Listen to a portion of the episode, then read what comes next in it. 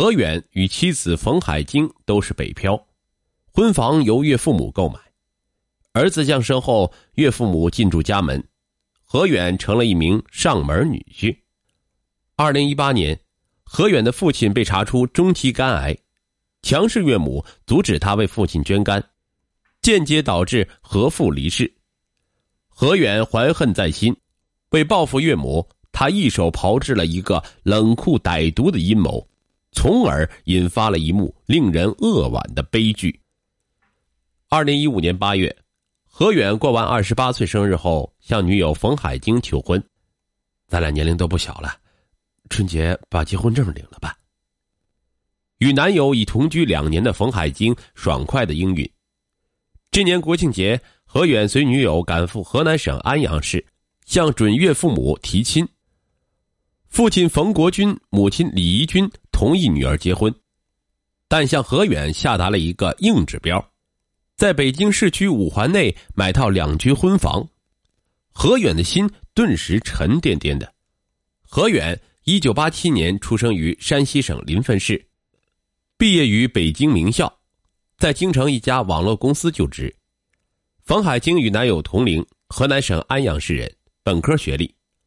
二零一三年春。两人通过京郊短途游相识相恋。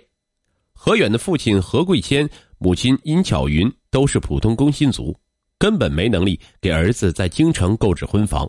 何远也从不敢做在京城买房的梦。回京途中，何远黯然对女友说：“我家里的情况你也清楚，这婚可能结不成了。”冯海清将头靠在男友怀里，别悲伤。我不会让一套房剥夺咱俩的幸福。二零一六年二月，冯海晶回老家过年时，向父母摊牌：“北京房价那么高，何远家买不起，我打算跟他租房结婚。”冯国军没吱声，李怡君态度强硬：“赶紧分手！他连婚房都买不起，就想把我女儿哄走，做梦！”冯海晶吓唬妈妈：“我跟何远同居两年多了，还做过一次人流，你让我嫁给谁？”你再反对，我就做未婚妈妈，我再也不回安阳。李怡君被镇住了，无奈妥协。李怡君与丈夫经营建材生意，经济优越，决定送一套婚房给女儿做嫁妆。四月中旬，两人出资三百五十万元，在北京市房山区购置了一套九十六平方米的精装两居。这年六月，何远与冯海晶在临汾领取了结婚证。二零一七年三月十六日。冯海晶生下儿子盼盼，婆婆和妈妈都来北京陪伴冯海晶生产，照顾她坐月子。休完产假后，冯海晶该上班了，何远打算让妈妈留在北京照顾孙子，冯海晶却担心婆媳难相处，有意让父母来照顾盼盼。婚房是岳母家买的，何远无奈的同意了。李怡君夫妇转让了安阳的建材店。来北京给女儿女婿做免费保姆。李怡君时年五十八岁，身体硬朗，性格强势。冯国军比妻子大三岁，一向让着他。李怡君和丈夫将盼盼照顾的很好，女儿家收拾的井井有条。小区里有一群老北漂，或替儿子儿媳，或替女儿女婿带孩子。白天，女儿女婿上班去了。李义军就抱着外孙与他们在一起说家长里短，得知他们住的房子大多是男方买的，即便有的男方没有首付，也负担了几十万装修费时，李义军表现出强烈的不平衡。逮住机会，李义军就在女婿面前居功自傲：“小区里的人都说你命好，要不是与咱家海晶结婚，你兴许五十岁在北京也买不成房，成不了家呢。”何远清楚自己上门女婿的身份，只得唯唯诺诺的附和岳母。李玉军还插手女儿女婿的私事，小夫妻发生摩擦，不管谁对谁错，他总指责女婿。时间一长，何远虽表面上尊重岳母，但心里非常烦他。二零一八年三月二十一日，何远正在公司上班，母亲突然哽咽着打来电话。今天上午，你爸在医院被确诊为中期肝癌，医生说只有换肝才能保住命。何远的心被撕裂了，立马向领导请假，然后一边在微信里给妻子留言，一边往北京西站赶。次日上午，何远赶回临汾，出现在父亲的病床边。为省下肝源费用，何远主动要求给父亲捐肝。院方为他做了配型后，得知父子俩血型相符，融合度好，他是父亲的最佳供体。回京后，何远将准备为父亲捐肝的事儿告知妻子，冯海晶不同意。何远含泪说：“我是儿子，要是不救父亲，会背一辈子良心债。再说，肝脏有再生功能，捐肝后能自动长全的。”房海晶勉强答应了。晚上，何远在家里给公司领导打电话，要求请假回临汾为父亲捐肝。李一军听到了，愤愤的对女儿说：“何远要给他爸捐肝呢。”冯海清小声的说：“他告诉我了。”李一军暴跳如雷：“你怎么不阻止？你没脑子呀！有的人捐肝落下终身残疾，甚至年纪轻轻就死了。”经母亲一渲染，冯海清心生恐惧。反过来阻止丈夫为公公捐肝，何远不顾妻子和岳母的反对，第二天上午执意返回临汾，至此家庭大战拉开帷幕。何远走后，李军命令女儿：“你现在就去临汾，把何远押回来。他既然娶了你，就不能由着性子来。”冯海英为难了：“这样不好吧？”冯国军在旁边说了一嘴：“儿子给父亲捐肝。”也说得过去。李义军顿时将火烧到丈夫的身上。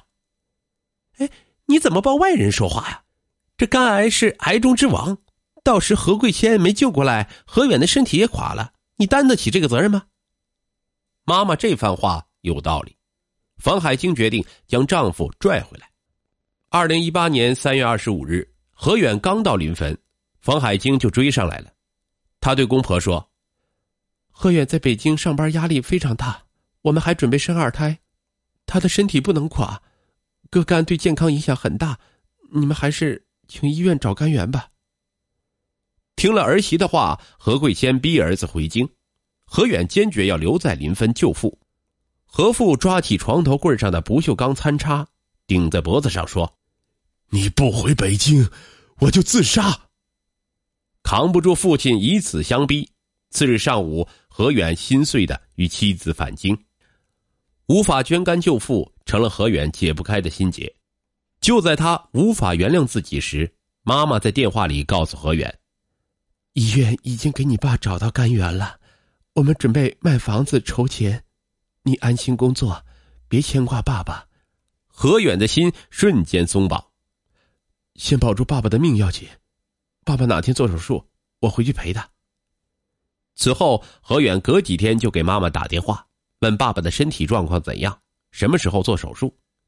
尹巧云每次都这样回答儿子：“你爸还需要接受一段保守治疗，一旦日期确定了，我就通知你。”孰料，二零一八年七月二十六日，尹巧云悲痛的在电话里告诉儿子：“你爸刚刚去世了。”何远难抑心碎。与妻子赶赴临汾奔丧，见到儿子，尹巧云痛心的自揭秘密。